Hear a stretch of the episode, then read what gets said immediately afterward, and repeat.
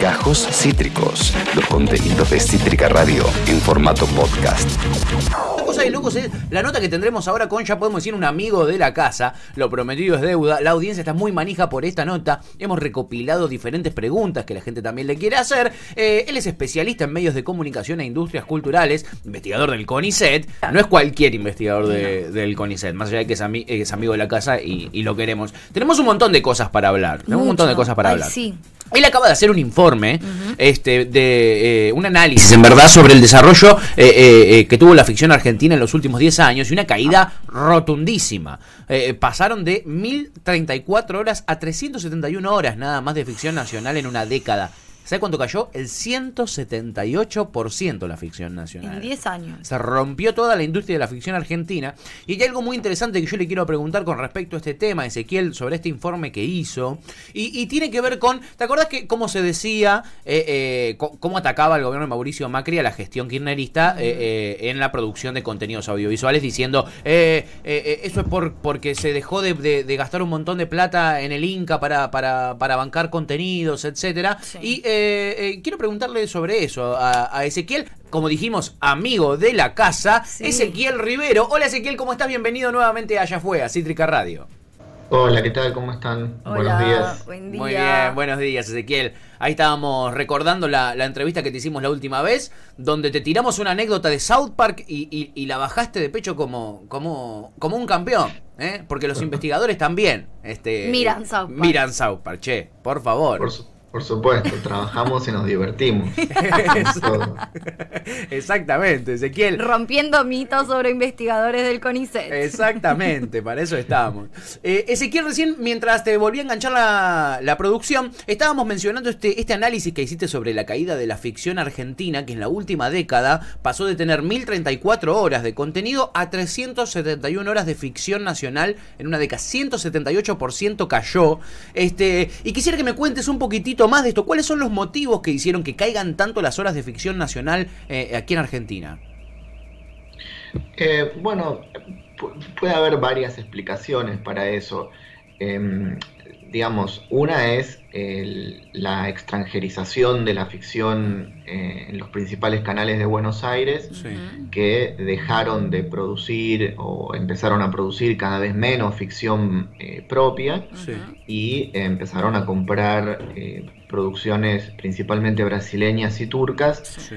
que eh, demostraron que funcionaban muy bien en horario prime time eh, en detrimento de la ficción eh, local. Entonces, eh, en relación a los costos, digamos, eh, no hay ninguna posibilidad de comparación o de, o de competir con eh, lo que cuesta comprar un capítulo de una serie turca a lo que sale a hacer con recursos argentinos una serie local. Claro. Eh, entonces, por un lado, hay una, una decisión económica de quienes eh, programan en los canales de televisión. Bien. Claro. Por ejemplo, por ejemplo, eh, eh, un capítulo de una telenovela argentina sale 40 mil dólares y un capítulo de una serie turca sale 1.600 dólares. La diferencia es abismal, Es Ezequiel. abismal.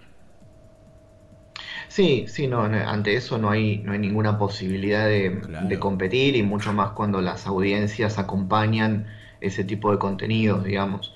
Eh, ahí hay que apelar en todo caso a, a la responsabilidad de los canales Claro. que por otra parte no son los que producen las ficciones, digamos, los propios canales de televisión desde principios de los años 90 se sacaron la producción de ficción de, arri de, de- de encima Sí. Eh, y la tercerizaron en productoras independientes en general. Eh, en algunos casos productoras muy vinculadas o, o en las que los propios canales o los grupos de los que forman parte tienen participación accionaria, como es el caso de Polka, eh, y en otros casos productoras in- independientes, como puede ser Underground Sí. eh, u otras, pero los canales en sí mismos no, han- no producen ficción eh, Claro. propia ellos. Claro. Eh, son productoras independientes. Entonces hoy el problema lo tienen adentro las productoras independientes en particular. Claro. eh, que tienen, bueno, sus empleados eh, sin trabajo, digamos. Son Exacto. empresas que re- necesitan que los canales les demanden horas de producción Claro. para tener trabajo. Exacto.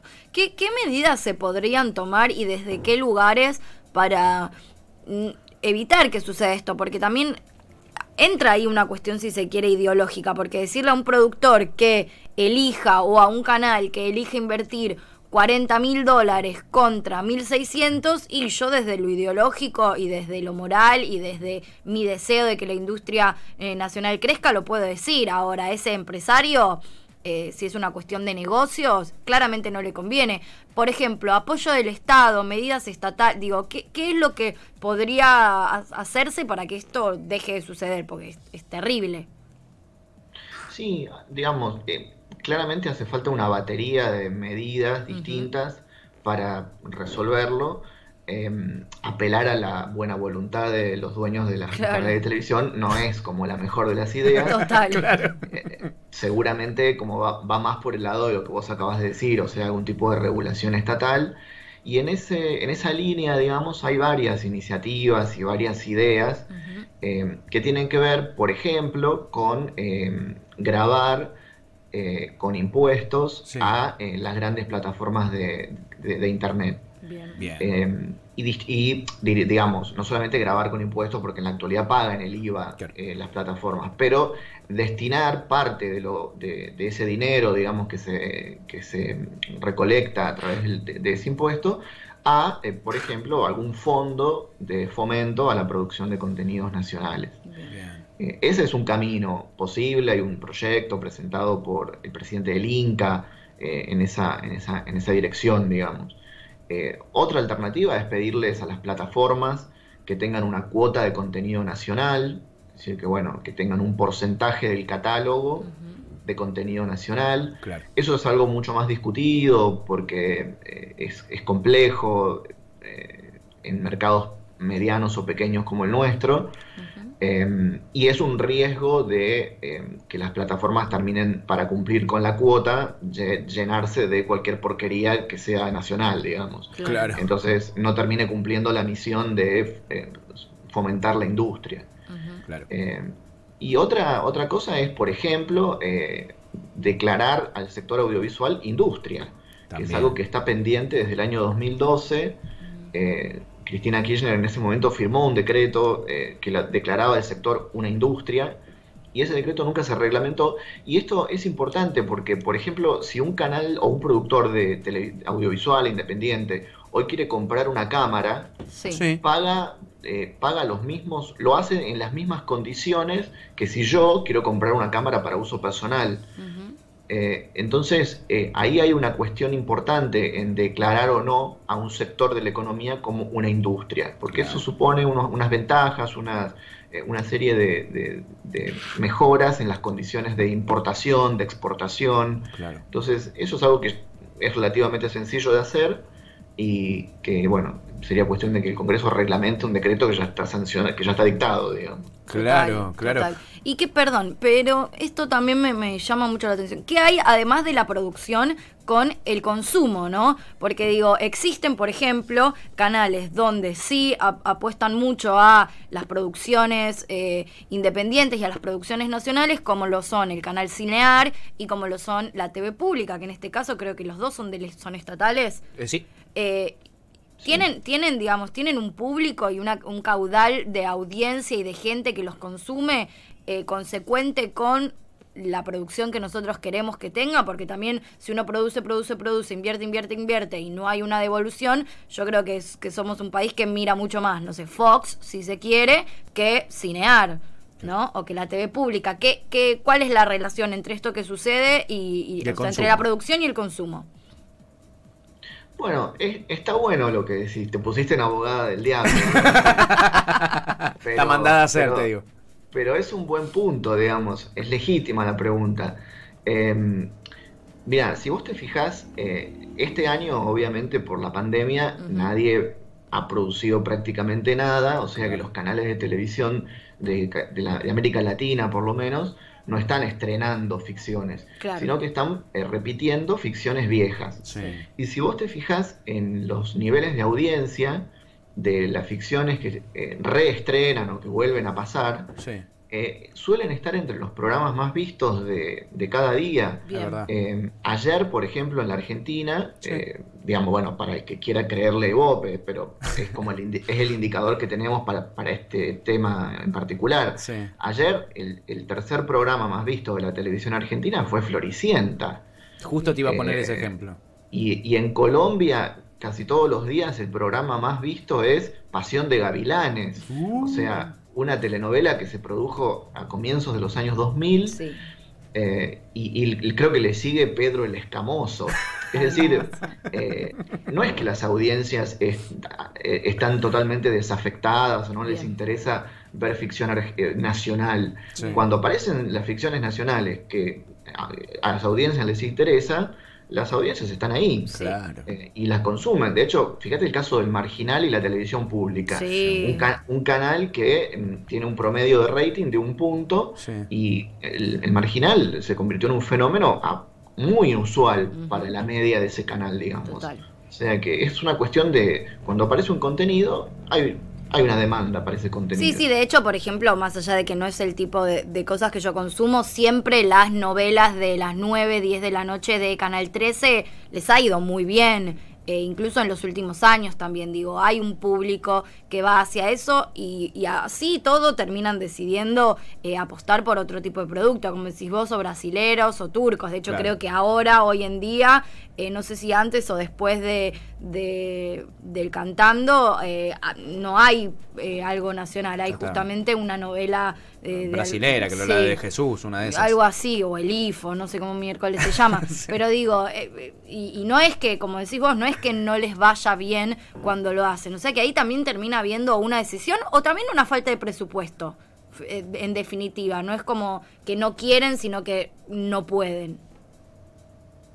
Sí, que digamos, con, mucho menos recursos logran eh, idénticos resultados. Claro, claro. En, materia de audiencia y en atracción de, de, la, pauta privada. Que por otra parte también está, es un mercado, el de la el de la inversión publicitaria privada, que está en contracción. Entonces, eh, eh, es la, única forma de financiamiento que tienen los canales de televisión. Entonces, bueno, si tus ingresos son menguantes y con una telenovela que te cuesta siete veces menos lográs más o menos idénticos resultados, obviamente que desde el punto de vista económico eso no, no, tiene, es incontestable. Entonces ahí es cuando el Estado eh, tiene alguna cosa para decir, ya sea a través de alguna regulación como la que mencionaba recién, que le pueda destinar algún dinero, algún fondo a la producción, eh, eh, como hace con, el cine, digamos. En la Argentina se produce mucho cine porque hay dinero que proviene de, una ley, digamos. no, dinero del Estado, pero sí dinero que, sale de las entradas de, los cines comerciales o de, las películas comerciales que van al Inca. Eh, y también en su momento tuvimos en la Argentina una experiencia muy corta, pero auspiciosa, que también se podría retomar, que es la del Estado como productor de contenidos. Claro. Eh, y eso no es eh, un delirio trasnochado argentino, ni, ni, es que inventamos algo raro ahí. lo, lo, hacen muchísimos países.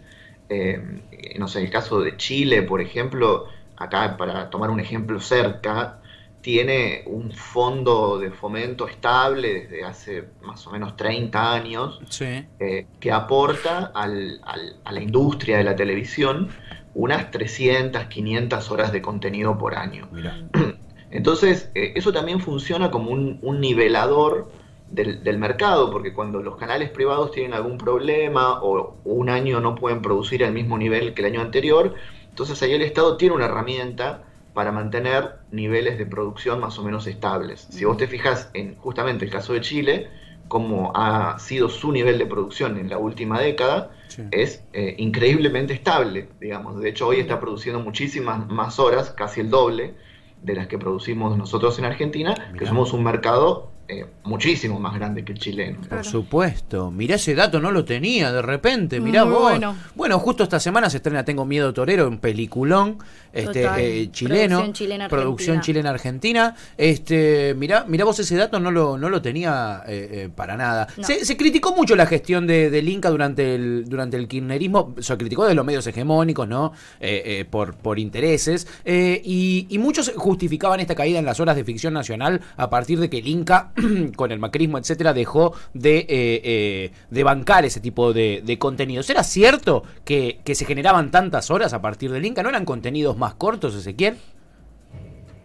Sí, sí, eran, eran, eh, digamos, era una, una política que si vos mirás el indicador cantidad de títulos, Sí, sí era, era distorsiva porque eran muchos títulos. claro. Pero efectivamente, como vos decís, eran títulos de 8 capítulos de 22 minutos. Claro. Entonces, medido en horas, que ese es el indicador importante, porque la cantidad de horas de producción es lo que te marca cuánto trabajo hay o no hay en la industria.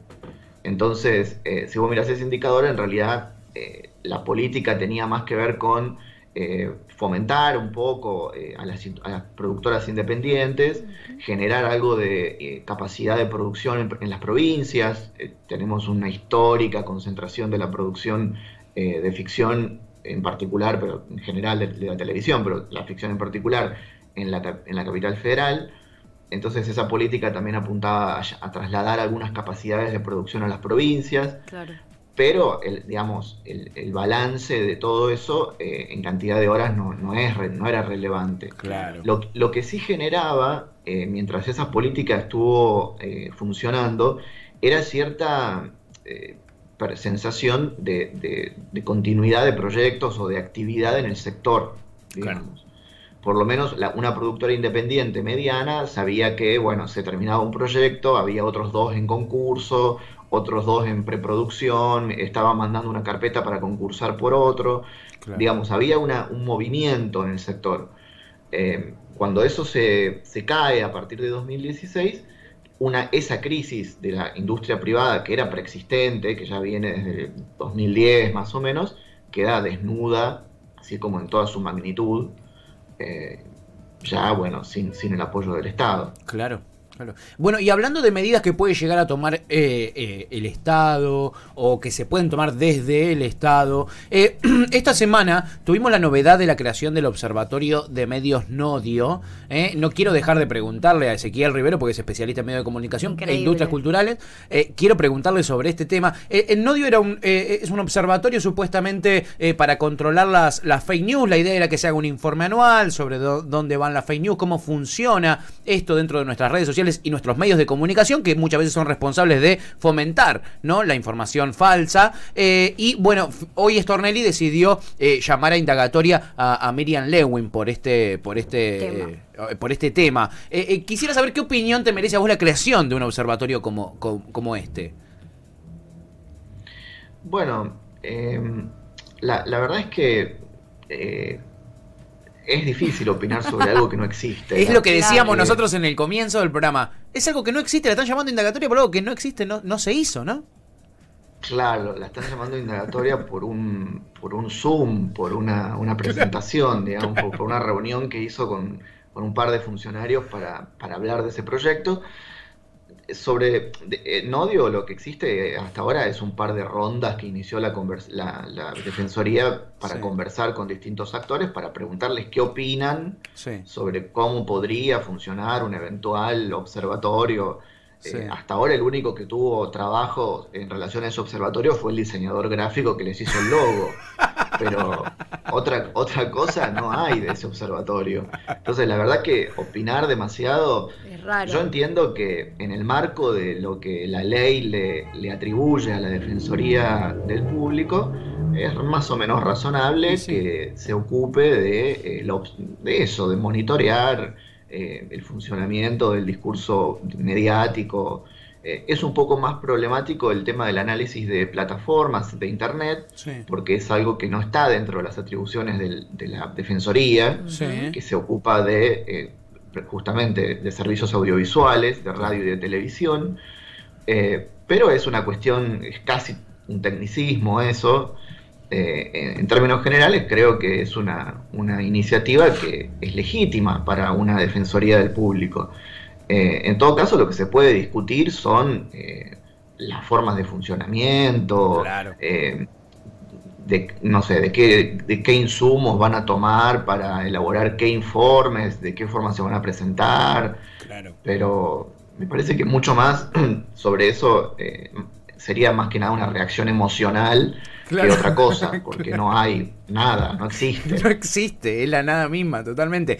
bueno, lo que sí existe son las fake news. Y por ejemplo, el lunes tuvimos esta manifestación, este, este supuesto banderazo en el obelisco, donde uno, Ezequiel, veía consignas muy de esos videos que tienen 7 millones de reproducciones en YouTube, este, eh, que te cantan una justa, como por ejemplo, el corona, no te pongas la vacuna del coronavirus porque te va a meter un chip y te va a cambiar el ADN. Había carteles que decían exactamente eso este, este lunes en el banderazo. Y quiero preguntarte, ¿por qué de repente se suceden estos fenómenos con la fake news? ¿Por qué de repente tienen, hay tanta proliferación de fake news o, nosotros estamos más sensibles a verlas? ¿Qué, ¿Qué, es lo que sucede? ¿Por qué gustan tanto las fake news? Porque a veces uno no es tan difícil averiguar si es mentira o no es mentira, digamos, ¿no? Pero no sé si es que a uno le gusta la información servida o, qué es lo que sucede con este fenómeno con la gente. En parte creo que eh, las respuestas sencillas a los fenómenos complejos de alguna manera bajan la ansiedad que generan esos fenómenos. Claro. Entonces, eh, ante algo que, que, la propia ciencia hasta este momento no ha podido dar eh, respuestas concluyentes y en muchos casos eh, contradictorias, digamos, eh, o, observamos avances y retrocesos en, la obtención de una vacuna o en opiniones de expertos que se contradicen entre sí sobre si existe la inmunidad de rebaño, si no existe la inmunidad de rebaño. Digo, ante cuando uno ve que la propia ciencia está debatiendo internamente esto que es novedoso, que es, eh, es móvil, que cambia permanentemente, me parece que en ese lugar eh, se cuelan estas respuestas sencillas, eh, que a veces son, están basadas en algún mito, a veces en alguna conspiranoia, y, y, hacen sentido porque creo que satisfacen esa necesidad o esa Em, esa, esa, dificultad que tenemos para lidiar con el no saber. Total. Tal cual. pero ¿qué, cuál es el como a mí lo que me llama mucho la atención, independientemente de uno esto de creérselo o de leer cualquier cosa y ya automáticamente interpretar que es cierto, porque entiendo que es una necesidad también como que surge ahora. Lo que más me llama la atención a mí es es en qué momento perdimos el rumbo a nivel que un medio de comunicación masivo, como pongámosle un nombre, concreto, pero que podría ser, pero que hay un montón más, como por ejemplo Clarín, ¿no? Que es un medio que tiene el alcance que tiene. Un día un periodista de ese medio dice, ah, voy a poner cualquier cosa, voy a inventarlo, lo voy a subir y... la Cámpora organizó la marcha para quemar los barbijos. Claro, por ejemplo, ¿no? ¿Cómo, ¿Cómo, en qué momento permitimos como sociedad, o sea, cuál es el fenómeno social que permite a un periodista de un medio con el alcance que tiene Clarín mandar un título como La Cámpora organizó la quema de barbijos y que no como que no pase nada, como en qué momento nos volvimos tan eh, inimputables como periodistas. Bueno, eh, ahí yo no estoy de acuerdo. No creo que no pase nada. Bien. Eh, me parece que no, no, no, no, no, no es que me parezca. Sí. Hay datos muy concretos eh, de estudios que se han hecho, por ejemplo, el último informe del Instituto, el, instituto eh, Reuters de la Universidad de Oxford midió eh, en el comportamiento, digamos, de las audiencias en el consumo de información durante la pandemia y tomó el caso de Argentina en América Latina y los argentinos somos, en comparación con otros 40 países que mide el, observatorio, el, Instituto Reuters, eh, el país que eh, menos confía en los medios tradicionales de comunicación. Mira. Entonces, ahí tenés una respuesta a, esta, digamos, un, claro síntoma de la deslegitimidad que tienen los medios masivos de comunicación como proveedores de información. Y otro dato que muestra ese informe es que también durante este periodo, por primera vez, las redes sociales han superado a la televisión abierta como modo de acceso a la información. Eh, eso no es necesariamente una buena noticia. No, no, Totalmente. total, porque en internet hay casi cosas peores de las de, de las que hay en, en la televisión. Exacto. Pero igual también preocupa porque esto, como decís vos, o sea, se mide en función a otros muchísimos países, en este caso 40, como no es un fenómeno argentino, o sea, es un fenómeno mundial Claro. que los medios masivos de comunicación sientan, se sientan inimputables, está bien, evidentemente como vos decís, hay un estudio que demuestra que no, que no es que no, no hay repercusiones o no hay consecuencias. Pero ellos igual se sienten inimputables nivel publicarlo. Después ven eso, después vemos las consecuencias. Pero ahora hay un fenómeno mundial donde los medios masivos sienten la, la se sienten capaces de poder decir cualquier cosa y que y, Pe- y lo hacen. Pero es interesante lo que, lo que dice Ezequiel de el rol de las redes ahí, de, de las empresas de, de redes de comunicación, porque eh, ¿dónde fue que se, que se movió toda esa información? Por ejemplo, la de la cámpora con los barbijos. En Twitter, en Twitter tenían Claro. miles y miles y miles y miles de retweets. Sí. Y, y hay un, hay una, hay una responsabilidad ahí que tiene el algoritmo, ¿no, Ezequiel? Porque mientras, o sea, ese título te engancha, la cámpora organizó la quema de barbijos, ponele. O Bill Gates es Illuminati. O eh, eh, la vacuna te mete un chip y te cambia el ADN. Los yo, reptilianos. yo le doy clic y el algoritmo detecta que le diste clic, aunque sea por consumo irónico o porque te, cre- o te lo crees o lo que sea, y lo empieza a mover más. ¿Es así que funciona, Ezequiel? Es, así- es así que funciona, pero no porque lo estemos suponiendo nosotros, Sí. sino porque lo declaran y lo reconocen los propios dueños de las Claro, plataformas, claro. digamos. Claro. Eh, hace poco Jack Dorsey, el, el CEO de Twitter, Sí. eh, dijo que sí, que efectivamente, digamos, los tweets eh, más eh, escandalosos, más eh, estrambóticos Sí. y demás, tienen mayores posibilidades de, de- de ser más visibles por la forma en que funciona el, el algoritmo. Y otro tanto sucede con, con los videos de YouTube, digamos, o Sí. sea, el, el algoritmo premia y visibiliza eh, los, lo- los videos que tienen contenidos no necesariamente chequeados, no necesariamente eh, eh, ba- basados en evidencia científica. Hermoso. Y esto es algo que, digamos, eh, está, está lleno de casos eh, que se en, en donde, en donde se ha podido verificar que efectivamente es así. Entonces es una, una cuestión, creo que, que va por doble vía, ¿no? O sea, una predisposición probablemente nuestra, como comentaba recién, Sí. a tratar de llenar vacíos y por otro lado un contenido que está ahí eh, muy visible y muy disponible para, para consumirlo.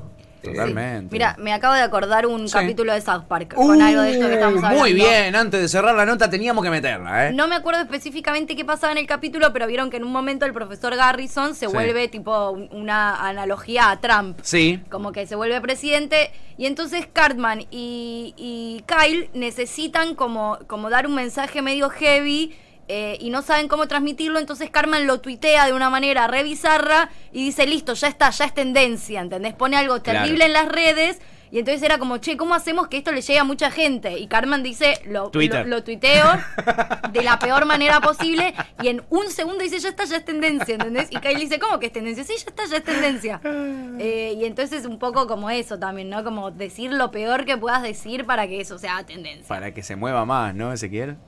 Exacto, bueno, eso- ese capítulo sí lo vi.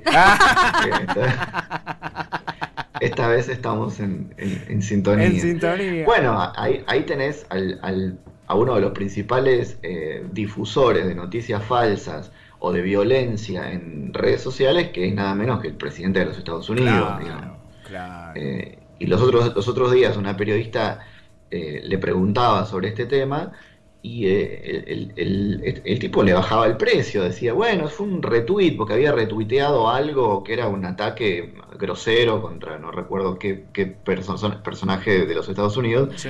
y decía, no, es un retweet. Y la, y la periodista trataba de hacerle entender que, bueno, mire, usted es el presidente de los Estados Unidos, no es un- una señora, un señor que retuitea cosas. Total. Eh, entonces, bueno, ahí tenemos también eh, desde la cumbre del poder global un personaje bastante problemático Tal cual. eh, en, en relación al mensaje que baja, ¿no? Pero, pero bueno, en parte también, si tuviéramos que agradecerle algo a Trump, Sí. es que es por su conducta también que algunas de estas plataformas han empezado a tomar algunas decisiones sobre eh, tagueado de contenidos eh, poco flojos de papeles, digamos. Claro. Entonces, bueno, digo, por, por agradecerle algo a Trump, eh, ya que estamos. ya que estamos. Pero sí, las plataformas evidentemente están preocupadas porque se, se- se ven a sí mismas como espacios cada vez más, más, más tóxicos. Claro. Eh, entonces, eh, de- evidentemente están asediadas tanto por algunos gobiernos como por sus propios usuarios, que a veces eh, es eh, cada vez uno, uno lee más personas que dicen, bueno, necesito desintoxicarme de las redes sociales Sí. y dejar por un... Bueno, ahí hay una consecuencia hasta psicológica, digamos, Sí, sí. sobre, sobre nuestras mentes eh, al exponernos a ese tipo de contenidos. Sin duda, Eh, sin y el, el negocio de estos muchachos es tenernos ahí la mayor cantidad de tiempo. Claro. Entonces, si esos espacios son insoportables, eh, eh, bueno, La gente se tienen, va a un ir. pro- tienen un problema. sí. Claro, la gente se va a empezar a ir. Eh, Ezequiel Rivero, especialista en medios de comunicación e industrias culturales e investigador del CONICET, al que le tiramos con de todo y las agarra todas. Le tiramos hasta South Park y él lo agarra. Lo Impresionante. Lo vio, por supuesto, pues sí es un especialista.